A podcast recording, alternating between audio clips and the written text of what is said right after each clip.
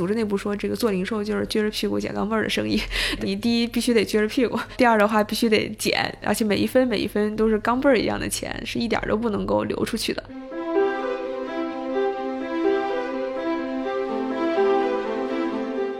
从北京的第一个仓库开始建，到铺完整个北京，大概用了三个月的时间，建了大概二十五个仓。然后当时二十五个仓就可以覆盖北京的四环以内的所有城区了。店面如果想覆盖北京的全四环，基本上这个数字至少乘以十。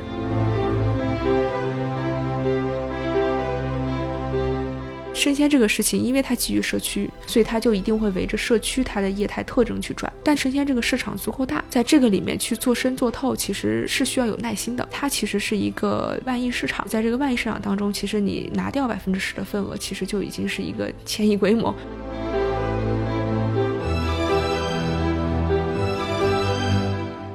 我们这样一套物流体系，事实上，其实我们把整个的包装损耗全部都简化了，比原本的 B to C 次日达降低了差不多三分之二的成本。那这样一种方式，不仅让用户更加便利了，同时能够让整个的成本也变得更节约了。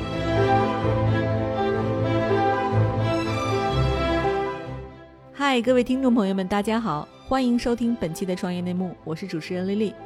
这是一档由 GGV 纪元资本发起的访谈节目。旨在为中国的听众提供更具专业视角的创业话题沙龙。我们深信，听故事是人类的古老本能，也将在每一期节目中尽可能的帮助嘉宾讲出他们最精彩的故事，讲出他们的创业内幕。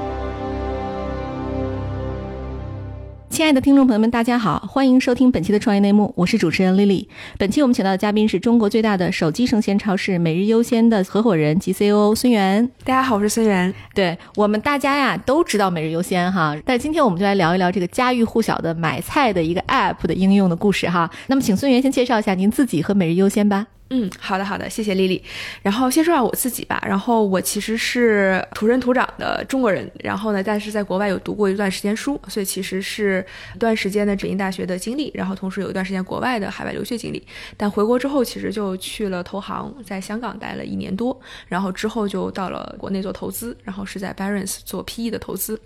然后在二零一五年的时候，那其实是有创业的这样一个初心。所以为什么会有创业的初心呢？其实这个跟自己个的一些经历有关系啊。其实，在大学时候就创业，然后大二做过一个小小的创业，是教育。嗯，然后但其实毕业还是先去了投行，因为觉得自己的资历和经历还不够啊，足以去创业这件事情。那所以其实，在投行投资锻炼了几年之后呢，其实还是有了创业这样一个想法。所以当时呢，其实在寻找团队的过程当中，然后也见了不少的天使投资人。人，然后见了不少创始团队，然后所以在那个过程当中，其实遇到了徐正和曾斌这两个优先的这个创始人。在我遇到过的很多的创始人里面，我觉得这两位创始人是我见过比较顶尖的创始人。对，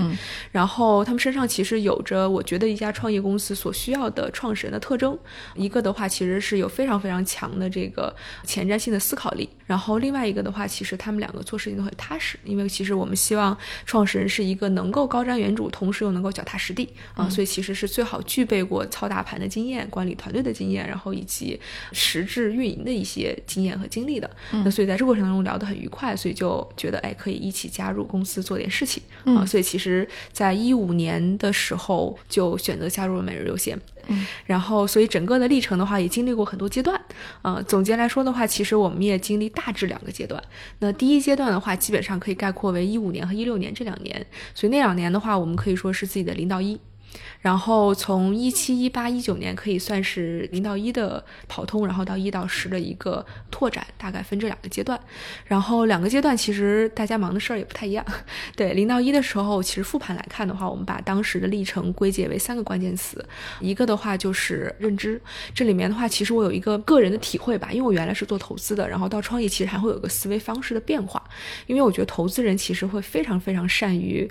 总结和归纳，就是它的归纳逻辑很强，对，所以其实我们在做投资的时候会看几百个项目，然后从不同项目当中总结出行业规律，然后创始人特征，然后组织规律，然后业务模式等等等等，然后在里面做判断题和选择题啊，这一百个我投 A 投 B，然后不投 C D E 的这样一个选择吧。然后到创业的时候，其实发现其实你更多的是在用演绎法的方式在推演未来。因为所有的创业者可能都无法去用总结规律的方式去探知到未来会是什么样子，所以更多你要去看演绎的方式。所以那个时候，其实我们不断的在用演绎的方式在想中国的零售，特别是生鲜零售是会什么样的演变。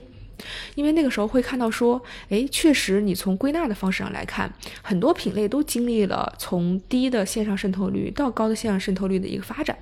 那其实你会很容易得出一个很轻而易举的结论，说，OK，那是不是生鲜也能够从一个低的行业渗透率涨到一个高的很行业渗透率？就这么一个简单的逻辑。但事实上，很多人朝这个方向去做了，就发现是不对的。你单纯的只是说我就是为了做线上生鲜，然后。不改变原有的很多模式，然后用互联网的方式做了一个桥接和嫁接，其实很多人都没有做成，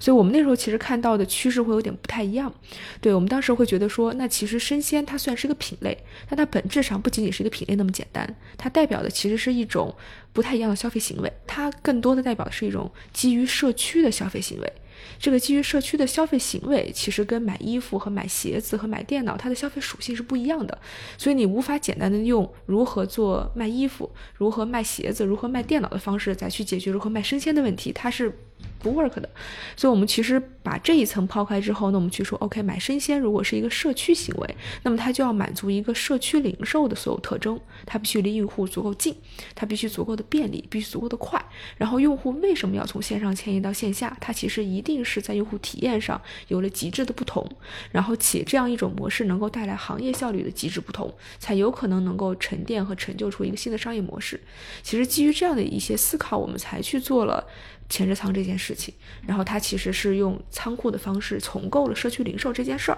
然后跟京东也好，淘宝也好，其实是有一个不同层级零售的这样一个区隔的。其实基于这样的认知，然后我们才想到我们的终局是什么，所以才有了第二关键词，说终局。零到一的时候一定要想终局，然后因为你想到终局，其实才能够让现在的认知变得可验证。然后还有能够坚定自己的信心，然后第三步才到了布局，因为你对终局的坚信，才到了说我要以这样的终局的梦想去团结一批投资人，团结一批创业伙伴，团结一批供应商，相信这个终局的发展，然后才到了我们当下的一个布局。所以整个布局的时间，我们花了大概半年的时间，从北京的第一个仓库开始建，到铺完整个北京，大概用了。三个月的时间，然后建了大概二十五个仓，然后当时二十五个仓就可以覆盖北京的四环以内的所有城区了，所以这个可以建仓的效率其实是极高的，因为。店面如果想覆盖北京的全四环，基本上这个数字得至少乘以十才可能能够做得到。所以其实这个是体现出来一个仓的覆盖效率。然后做完这一次探索之后呢，那我们就开始进入到了一个模型的验证。然后所以其实我们在十一月份上线了我们第一版的前置仓的有极速达功能的这样一个 APP 的迭代。然后第一版迭代的时候呢，还有一个挺有意思的一个小故事，对，因为其实前置仓这个事情当时是一个零到一的突破，行业内是没有人做的，我们并不知道它的需求是不是一定是验证正确的，这个是所谓的数据上没有验证，但逻辑上我们觉得它一定是可成立的，所以这个就体现出来了信念的这个坚定性有多重要哈。然后那会儿其实我们做了这个用户调研，然后用户调研的结果其实并不是非常非常的友好。很多用户会觉得说，让我付钱享受显示餐，我可能就极速达，我可能就不付钱了。然后我可能好像没有这样的需求，为什么需要一小时到家，对吧？京东这个次日达挺好的，对吧？所以有很多这样的一些回答，对，因为用户其实并没有感受到，所以他其实并不知道自己不需要。但那个时候呢，其实因为我们有这样坚定的信念吧，所以其实我们第一版 app 本来改的是一个可选项，就是说你的页面默认上来的时候还是次日达，然后但它有一个滑动的按钮，滑动就可以享受极速打。这其实是一个很轻的 demo，就是你可以做选择集嘛。但其实一旦你开放这个选择集，其实就意味着自己其实没想明白，它到底是不是一个一定会有的用户刚需。然后所以在这一版 app 上线之前，内部其实。蛮激烈的讨论一次，还是坚定的把那个可选项去掉，嗯，所以就一步迭代到了说用户进来之后就直接会定位，定位之后其实就直接到家，所以其实，在最初就十一月份上线的时候呢，用户不太习惯啊，他会觉得说，哎，怎么我刚下单门铃就响了，然后，但是我现在还不在家呢，然后他会有这样一个适应的过程哈，然后所以其实当时我们也有些同学会犹豫过。然后因为看到用户这样这样的反馈，他会觉得，哎，我是不是要改回去？这样子有一些不坚定啊。但是我觉得还好，感谢当时我们还是坚定的坚持了下来。我觉得用户现在不适应，但是他会有一个适应期，会有一个时间，我们要把文案写得更清楚，然后把这个信息露出更清楚，然后他还是能够适应过去的。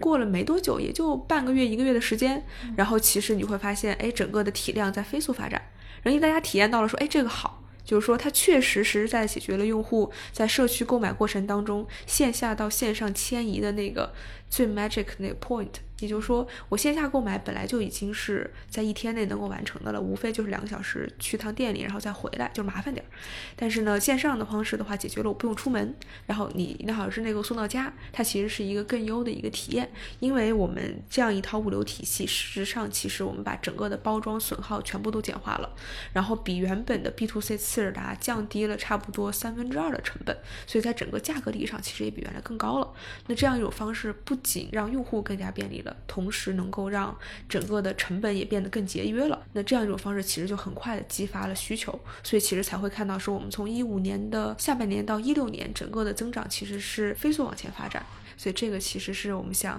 一开始的创业能够根据自己的认知演绎，然后到你。当下的布局其实能够让你的脚步迈得更加坚定，不管是用户的调研的数据也好，它也许不那么的友善，然后不管是这个一开始的上线会遇到这样那样的波折，但最终还是让你坚定的下来，坚持了这条路。然后后续才带来了这个模式的红利，然后我们其实在这个红利窗口下，其实带来我们第一波的一个增长。对，就是您刚才介绍的这一整段里边，我听起来就是两件事最关键了，一个是前置仓，一个是物流啊。但是我们不得不说，就是无论是社区前置仓这种模式广泛分布，还是说我们自建一个高效的物流团队，它都是一个烧钱的过程。呃，由于布局全国呢，并未在单城进行高密度覆盖，就是我们不可能保证一线城市以外的这种像北京四环这样的覆盖嘛。那这会不会给其他他行业玩家突围的机会啊！我觉得这里其实有一个误区啊，事实上前置仓并不烧钱，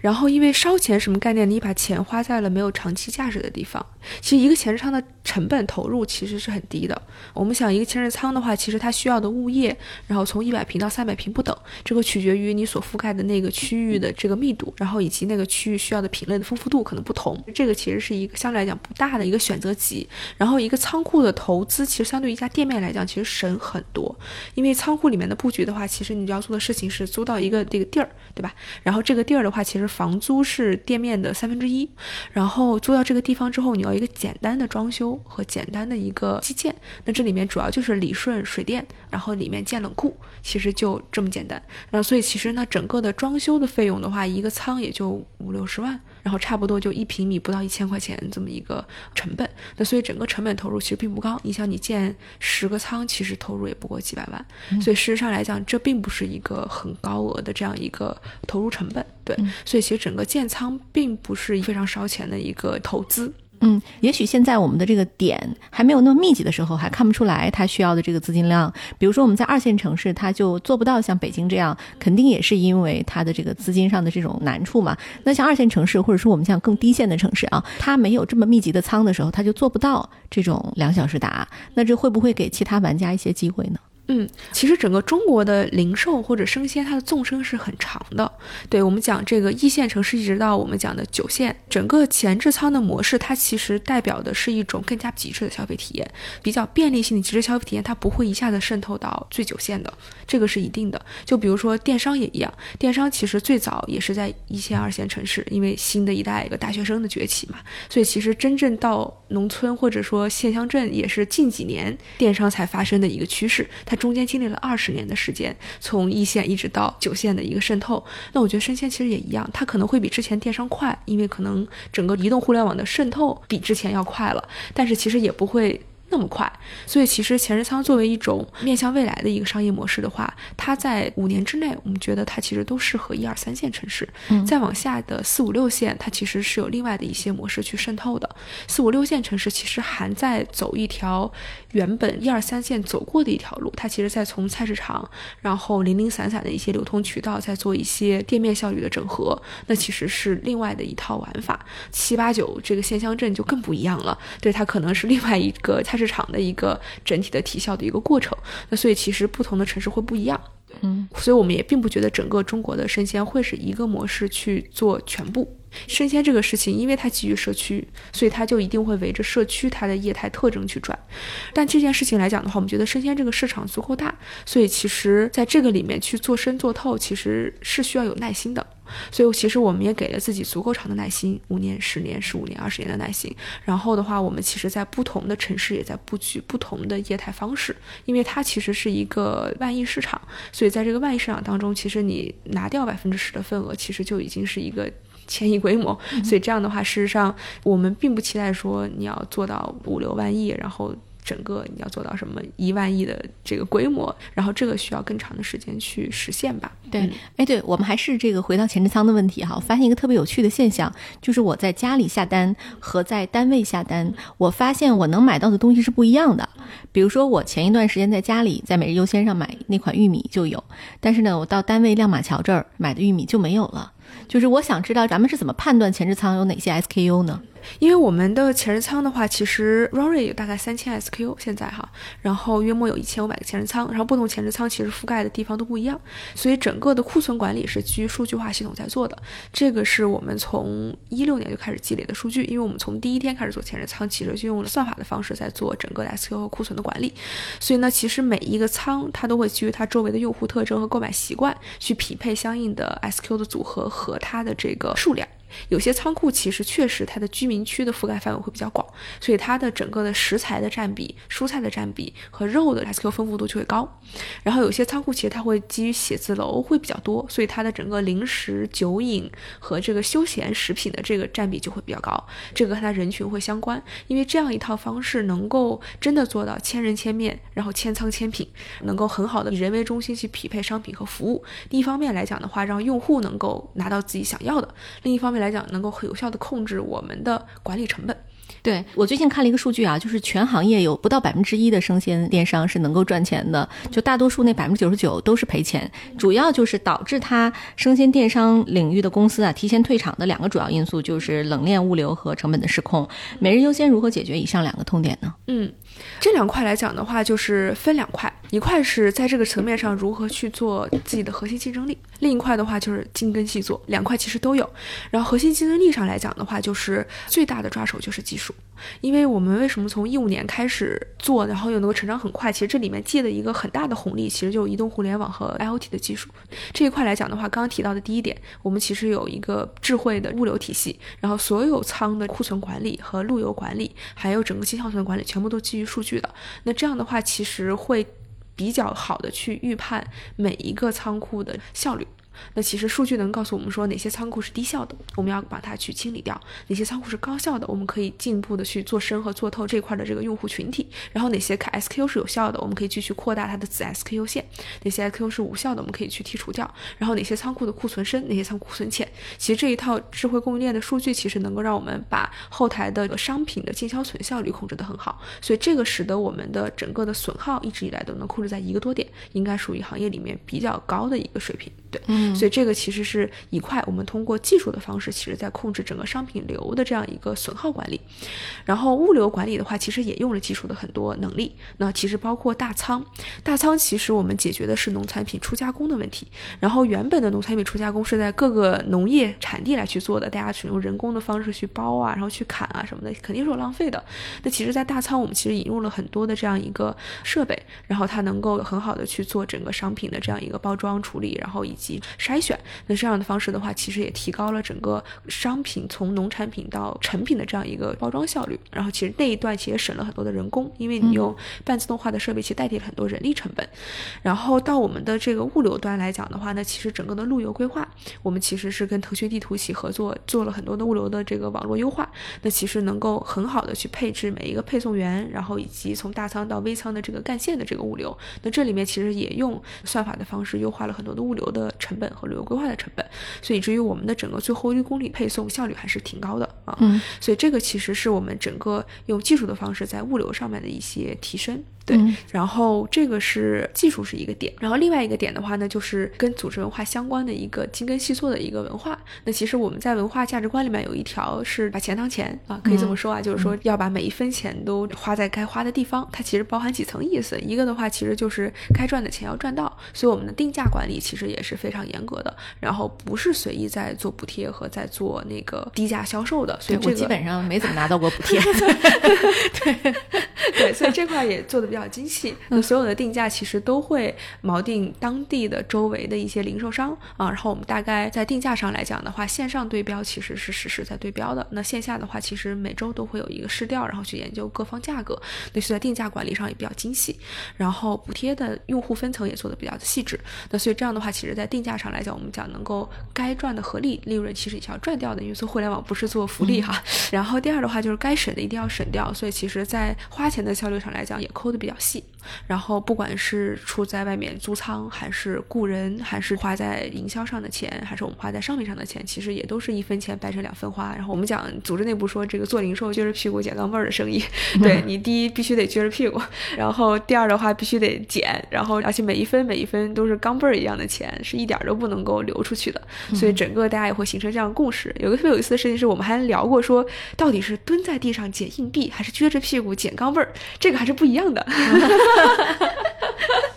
对我们讲，如果是蹲在地上捡硬币，什么概念呢？是你的利润比较集中，嗯也就是说你蹲着不用动，反正就从那里面抠是就完了。但撅着屁股呢，是需要比较高的移动性，对因为你的链条很长，你需要从这头捡到这一头，对吧？你就得撅着屁股，这个姿势可能是对的。对对对，然后我们讲这个其实就是大家形成的一个共识的文化吧，所以我们就是到处都抠钱呢，所以其实每一分钱每一分都是这样精细化的省出来的。对，可是我知道每日优先是融了，截止目前八轮融资，对吧？嗯那其实你们账上有很多现金啊，那这个钱都花哪儿去了呢？其实我们还是有很大一部分的储备的，因为这个其实跟这几年的资本市场比较动荡有关系，因为它越来越难预测了。这个跟我之前投资不一样，我感觉之前做投资的资本周期是五年一轮，现在基本上是一年一轮。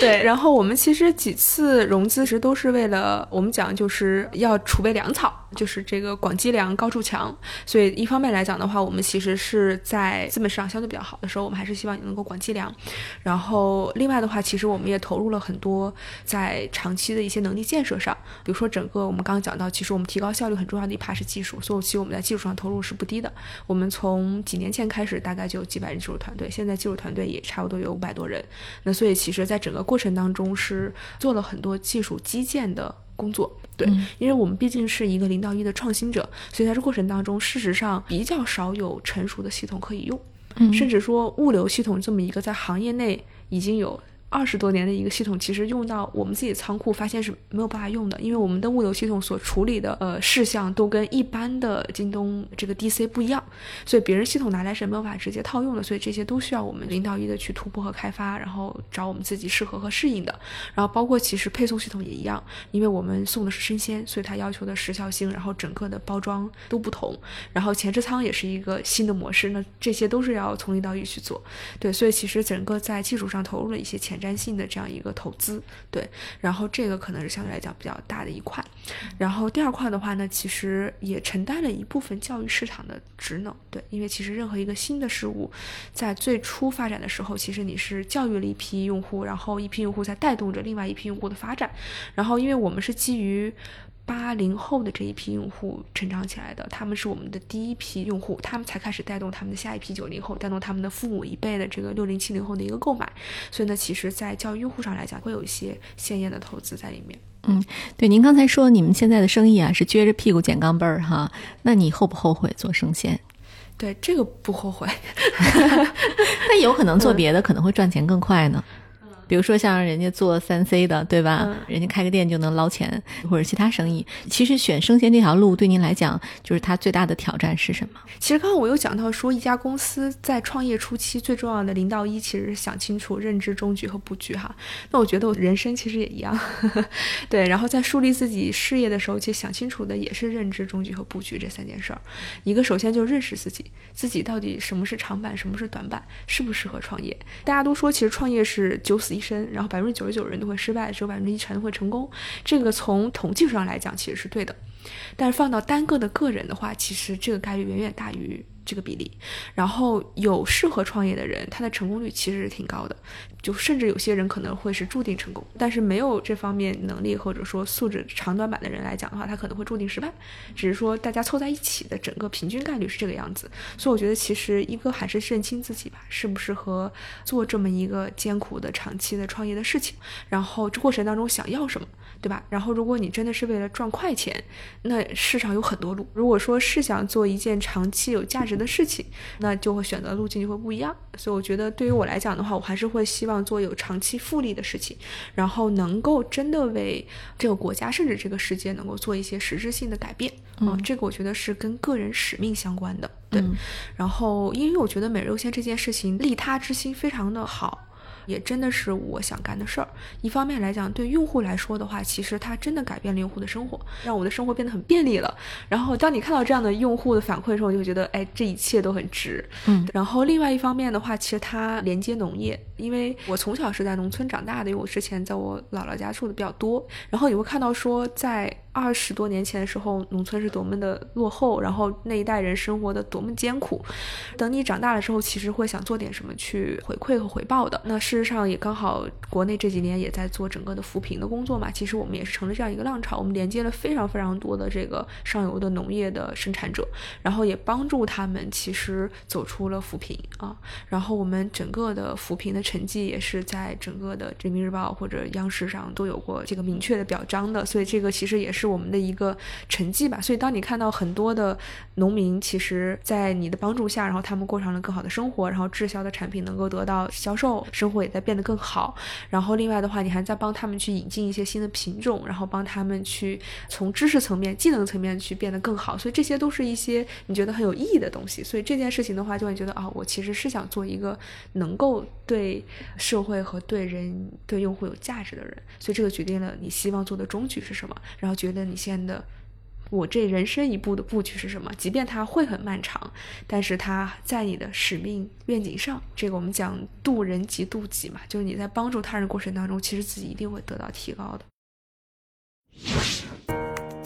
嗨，各位小伙伴，告诉你一件很重要的事情：创业内幕的听众群已经开通了。在这里，你可以和我们直接沟通，也可以第一时间了解到 GGV 纪元资本线下活动的动态，近距离聆听投资人的独特见解，并且结交其他互联网圈子的小伙伴呢。入群，你只需要添加微信公众号 CYNMXZS，我再重复一遍，CYNMXZS，也就是创业内幕小助手的拼音首字母。并在好友请求中标注“创业内幕”。接下来，小助手会帮助你完成入群操作。我们期待你的加入。我其实作为每日优先的用户哈，我的感受是有两件事儿是让我觉得我离不开每日优先的，就是一个是快。就是我足不出户，东西也能送到家。第二呢是好，嗯，就是它的地瓜就是很甜，它的玉米就是很糯，就是所以我很想知道你们在做供应链的时候有哪些秘诀，就是这么大的体量的时候还能保证它产品的品质。嗯，商品这边来讲的话，我们从 Day One 坚持的就是精选，因为其实做电商通常的逻辑其实是做多。因为这个是从亚马逊传下来的嘛，就是这个更多的商品就带来更好的用户体验，它有那个增长飞轮。然后，当我们其实真的去研究我们这个品类的时候，发现其实生鲜这个品类用户所需要的不是多，因为它没有那么多的品类丰富度，而且新一代的消费者其实在生鲜的购买的成熟度上其实是降低的，它不像上一代的消费者能够真的分得清楚这么多玉米之间的不同。嗯，对于这代消费者来讲，他知道这就是玉米。好吃就行，嗯，所以那其实来讲的话，把 SQ 做到非常多，就不是我们的一个选择集。所以呢，其实在整个战略的选择上，我们选择了做精选。然后主要还是跟着消费者需求来去走，因为消费者其实他需要零售商帮他做好精选，因为一个是他的成熟度没那么高，他不会挑；另外一个的话，他不需要那么丰富，然后去满足他今天吃 A 玉米，明天吃 B 玉米的需求。对，那所以其实这样的话，我们给自己定的战略是这个样子。那所以其实精选的这样一个商品战略，其实就会匹配精选的组织。那所以我们的组织也是偏买手型的。然后我们其实做水果的这个组织的人，他就不是贸易型的。谈判的选手，他一定是具备产地经验的，他一定要么是在产地种过，要么的话其实是做一批，他真的是离产地最近的那一批人。所以这个其实是在组织上的一个选择级，也就是我们的组织的不管是哪个品类，它都是有研发能力、生产能力的这样一批人。所以我们的很多商品其实精选到是我们自己去定义的也非常多。所以这个我们叫是买手型的这样一个组织。然后第三的话就是整个的管理体系和机制。那所以在这个上面来讲的话，我们整个的商品池它是有一个规则的，所以我们叫这个商品的九步法。然后从商品的开发到商品的运作，然后到商品的营销，其实都有一个严格的步骤。然后一步步下来，保证我们选进来的商品它一定是一个合格的和这个符合要求的。然后我们公司的任何一个人其实都没有。直接引荐商品权，然后包括老板，对，有时候也非常对不起我那些朋友，有朋友知道我在做美容线，然后就会说：“哎呀，老乡啊，你能不能帮我引荐一下我们这儿的什么什么商品？”我说：“我给你介绍一下我们的采销的同学。”然后你还是要走我们严格的审核流程，即便你是我朋友，其实也没有办法让你走快车进来。对，嗯，就是我我不知道这个我们听友里有多少人是用过每日优先的啊？我个人的感觉就是每日优先的商品其实并不便宜，对，它是好。和快，但是呢，其实并不便宜。这个定价呢，有点像我们不得不说，就是你们这个竞争对手叫盒马生鲜啊，他们其实也是这样的一个定价策略。但是呢，你们双方有非常大的模式上的不同。嗯，每日优先呢是城市分选中心加社区前置仓的模式，是。然后盒马呢，其实它采用的是传统商超加外卖加 app 的模式。就是这两种模式，你怎么看待他们的优劣势？嗯，我们在选品上来讲的话，比盒马稍微的低一点点。其实我们的对标基本上是在永辉绿标这样一个 level 上啊，然后跟比大卖场会稍微高一点，所以其实比较对标中产这一层，所以它定价并不便宜。我们其实跟相应的中产的超市会差不多，但并不比它贵，嗯，所以其实也不会额外的因为你提供上门的服务而产生额外的这样一个费用，主要还是在优化供应链端，然后去降低。就是您刚才说的这个中产，指的是说一线城市，还是说二三线全国都是这个策略？一二三线吧。然后四五六线是不渗透的，一二三线其实就包括北上广深算是一线，然后二线的话呢，其实相对发达的城市包括天津、杭州、苏州这都算，然后再往下沉一点点的话呢，其实就到什么武汉、然后太原、石家庄什么的，对，然后这些城市其实都算啊。那其实这个是我们的一个目标用户群和我们的一个定价的范围。确实，我们的商品主要是打好，因为我们觉得其实品质还是一个核心诉求，在吃这个上面来讲，其实大家对于极致省的追求它不是主流，然后。后呢，其实我们跟盒马是一个模式的不同。然后我们的核心逻辑的话，其实是用社区仓代替社区店，所以我们其实是把店租的成本，然后其实用来做了仓的最后一公里配送，所以整个端到端的成本的费用率其实是低于店的，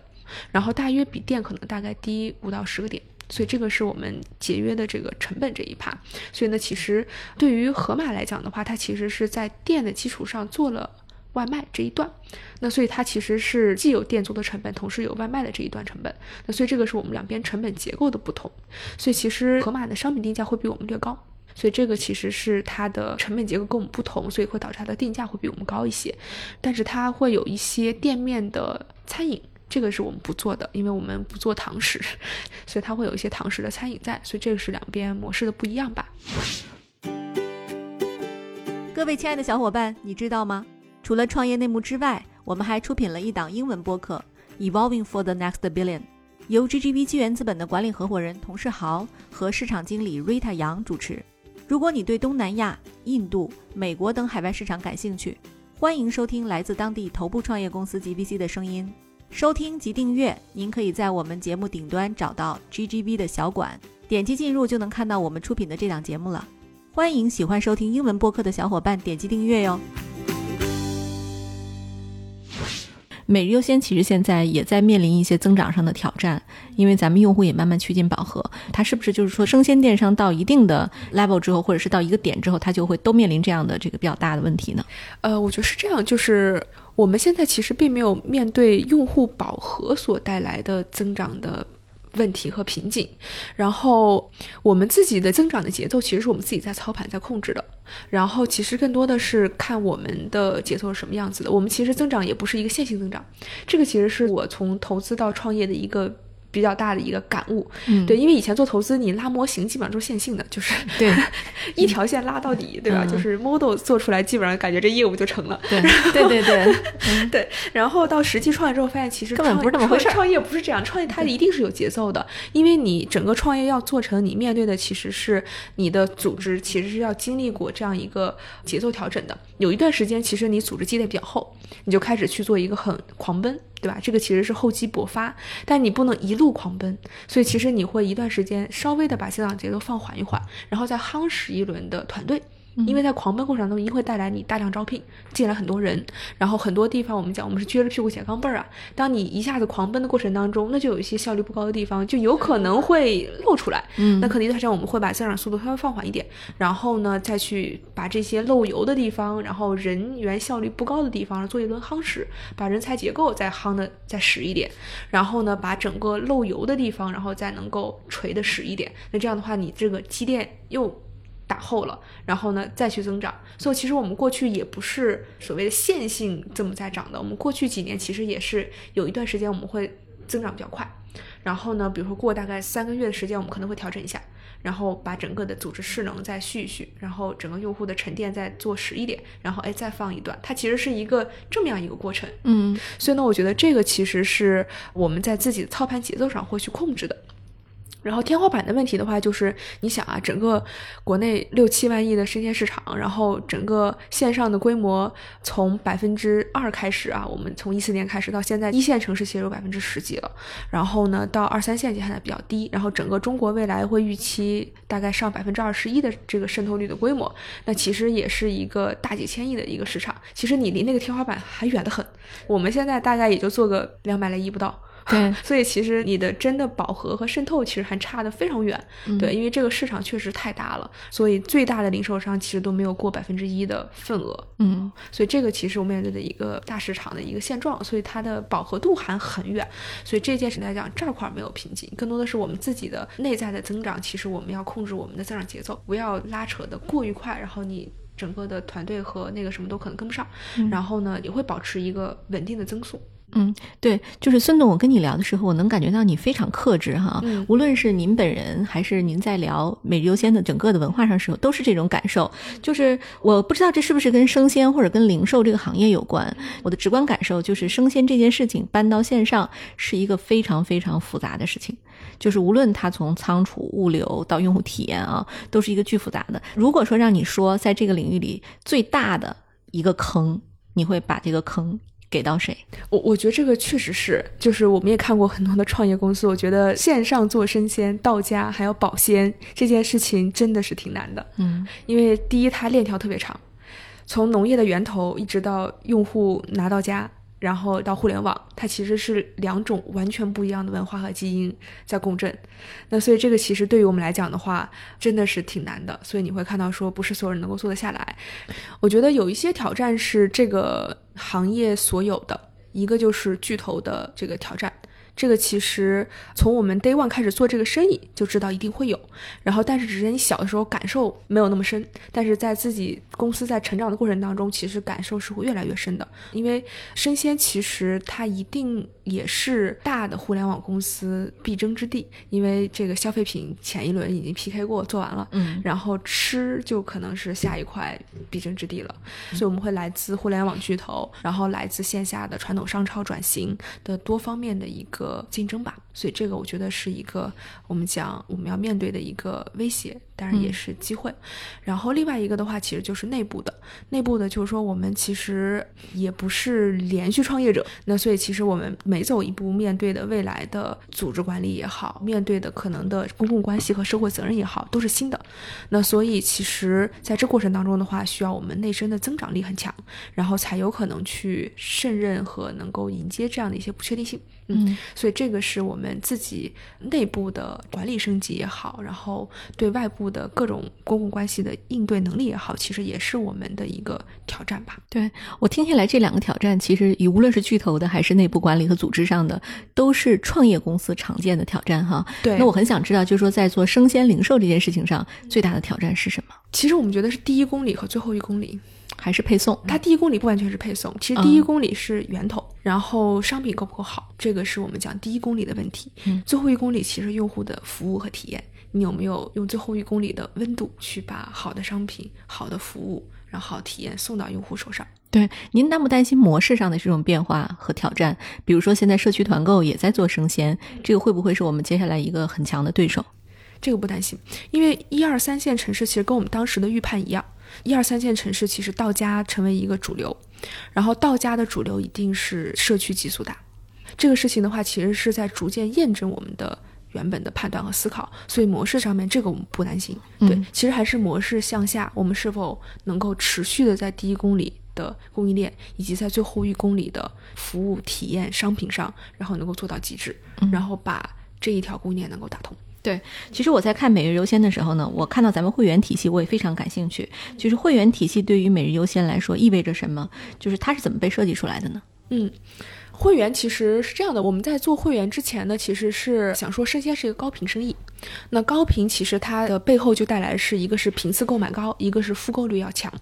那所以这个其实是一个高频生意的一个核心。那如何能够让用户的粘性变强？所以其实就会员是一个背后的衍生品，因为我们给自己的用户增长的底层逻辑是说用户体验要好，然后用户体验好的背后就会形成它的粘性，然后粘性背后就形成口碑，口碑形成传播，传播带来新用户，它是这么一个环。所以我其实整个在做用户增长过程中就围这个环转。首先在极致的体验上要把它夯实，所以我们其实做了非常多关于体验的事情，然后呢让用户，就像您作为自身用户能够感受到确实能够买到又好又快的东西，然后呢形成口碑之后的话，其实我们就会去做这个会员去提粘性，然后会员这个产品的话，我们看过很多会员模式，一个是。Costco 的那种年度会员，然后一个呢就是像爱奇艺啊、什么这些视频网站的连续包月的这个会员，这些其实都看过。然后我们当时其实就选择了一个偏视频网站模式的一个会员方式，因为我们觉得其实生鲜这个事情它轻决策，然后呢频次也是一个月会有大概四五次的频次。那这样一种方式的话，其实你的会员周期不用拉那么长，然后大家决策成本很高，所以呢其实一个月度会员和季度会员可能会更加的合适。所以我们最初做了这样的一个尝试，然后发现其实确实购买会员的用户会相对不购买会员用户留存率会提高三倍。那所以其实我们就把它推成了一个会员的模式去推了上线啊，这是这么样一个过程。那其实事实上证明也是 work 的。然后后来其实我们看到说很多电商都推出了会员，你可以把它的内核理解为它是一个权益套餐，嗯，就是你把一些不确定性的权益，然后打包给出一个固定性的承诺，然后这固定性的承诺，然后用户愿意付一的溢价去购买这样一个固定性的承诺。嗯这固定承诺可能是利益上的，我给你红包券，然后可以是商品上的一个让利，然后也可以是服务上的。嗯对，所以它是这么一个逻辑。嗯，特别有趣。那其实最近我们看到，二零一九年最大的一个零售界的新闻就是 Costco 进中国了哈。嗯然后它开业当日呢，就是已经达到了那种万人空巷的去抢购这种现象，您怎么看？就是说线下零售我们已经在中国唱衰了好多年，它居然还有这样的盛况，这个里边背后的原因是什么呢？我觉得一个的话就是零售还是看商品。然后我们其实也去美国很多次看 Costco，然后 Costco 其实在商品供应链上这么多年的积累，还是确实积累了一些东西的，性价比会比较高，所以这个是它原本的零售供应链的优势吧。然后其实集中的一次释放，但是我觉得 Costco 其实现在也没有说集体在看好，其实，在那一次这个抢购风波之后，其实后来也归于平淡了。这个其实还要看它是不是能够真的适应中国的消费者的购买方式，因为我觉得其实在整个零售上来讲的话，它是几块都在变，它还真的不只是商品在变，因为我们讲其实整个新零售它是六星都在变，一个呢就是新的人群，零售所面对的人群在变，然后我们原本的消费主力其实是七零后。为主的，再往前推十年，现在八零九零后就上升为生力军到主力军了，这是购买人群的一个特征变化。我们讲新人群其实是在变化的，他们的消费方式跟上一代人确实不一样，就是你不能再刻舟求剑的去用一个已有的方式去做他们这批人的生意。然后另外一个的话就是新技术，这个移动互联的技术能够带来非常多的一个变化和改造。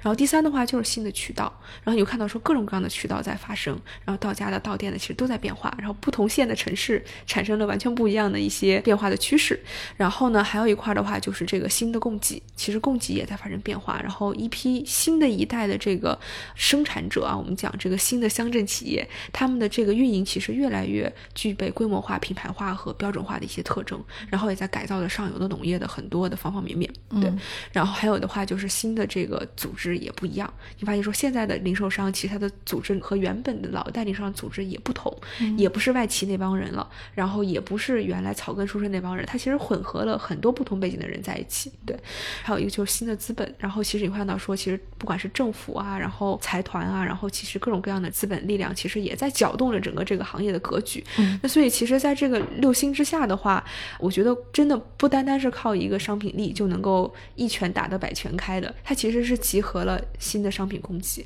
然后新的渠道模式、新的人群特征、新的技术能力、新的组织方式和新的资本组合的一套组合拳。嗯，对，买菜这个事情，它其实是一个挺传统的，是中老年的一个事情吧。比如说，我们现在认为啊，中老年上网买菜这个事儿挺难，因为他们的手机并没有那么普及。我想知道，就是你认为中老年上网这事儿，它会不会将来成为一个趋势？然后另外呢，就是我也很想知道每日优先的用户画像，刚才您说是八零后，除了八零后以外，还有什么有趣的这个特征呢？我觉得是这样子，就首先呢，其实中老年上网，嗯，是不是渗透率越来越高？你要跟五年前比，肯定是越来越高了。这个其实我们自己生活当中是能够感受到的。你自己的父母从原来不上网，然后到现在开始用微信，用的比你都溜，这个事实上确实是有的。所以我觉得，其实中老年在网上买菜，它不是一个不可能发生的事情，但它渗透率确实没有年轻人高。这个其实还是有习惯的问题的。其实不光是买菜，任何品类的网上渗透都是八零后在带动着上下两代人。其实当时的淘宝也一样，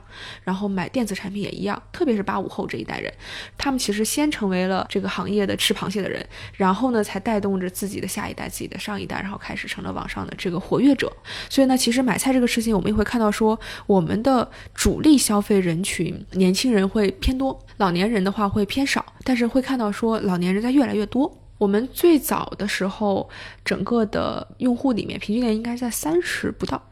然后我们现在用户的平均年龄在三十五。一般来讲，像八五前的人群不属于互联网的最早的那一批实践者，他们本身就比别人慢半拍。哎，对，跟大家要说一句啊，就是因为这一期我是跟孙源坐在那个每日优先的一个小会议室里录的节目啊，我看到其实咱们这应该是做增长的同事，就是他讲跟节目合作呀，还有一些什么艺人合作，就是这些像什么艺人和节目合作这种的典型的 to C 的营销，在我们这儿是主力增长方式吗？我觉得增长其实这都是数层面的东西，它其实不改变真正增长的那个核心点的。核心来讲，其实是成了三波式吧。当然，最底层的是说你这个生意确实是用户所需求的。如果它不是用户需求的刚需，你怎么做增长都没有意义。嗯，所以一个最底层的就是说你的商业模式上来讲，用户本身的潜在用户群体够大，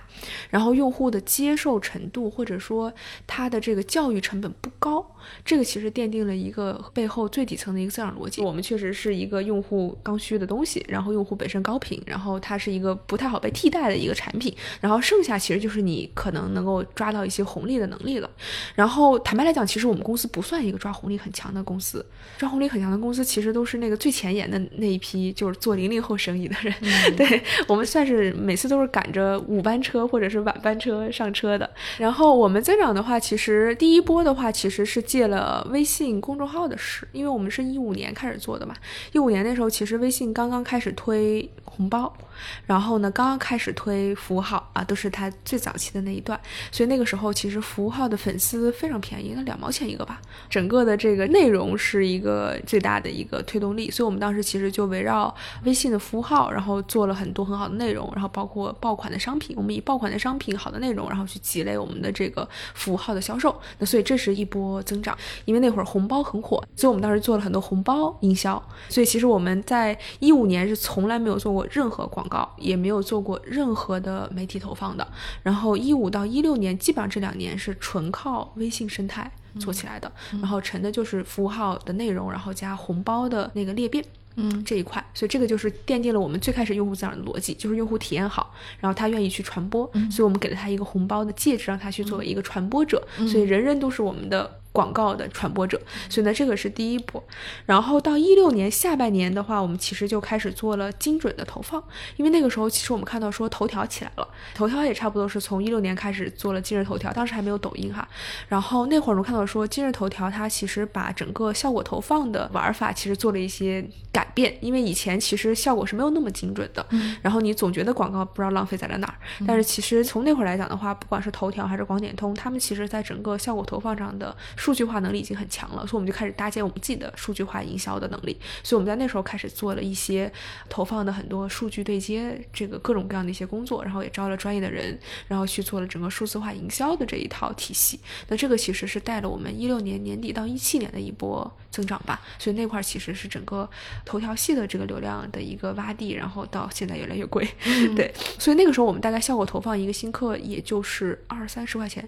对，就是购买新客，所以也还是比较低的一个成本。然后到一八年开始的话，其实我们就借了小程序的力，因为小程序是一七年开始做的，但一七年整个全年，呃，我们虽然也在跟腾讯合作探索小程序怎么去做，但一七年说实话还没做起来，因为当时其实整个生态还没有建好。然后到一八年，其实就迎来了小程序的一个爆发期，所以我们其实就乘着这一波，然后做了很多基于小程序的。玩法裂变和传播，然后那会儿其实很多人对小程序是有比较多质疑的，因为它留存不好，然后用完即走什么乱七八糟之类的。但我们当时觉得，其实这个生态是值得做的，留存好不好完全看你的产品的粘性如何，以及你后续是否能够不断的去唤醒它，用什么样的方式。所以，我其实我们坚持做这件事情，然后在一八一九年是小程序做了非常多的一个增长，其实带动了我们整个大盘的一个大的增量。我从前年开始就看到每日优先的线下就在一些商场或者在。写字楼里有一些这个便利购的这个柜子，您是怎么考虑？便利购这个布局的，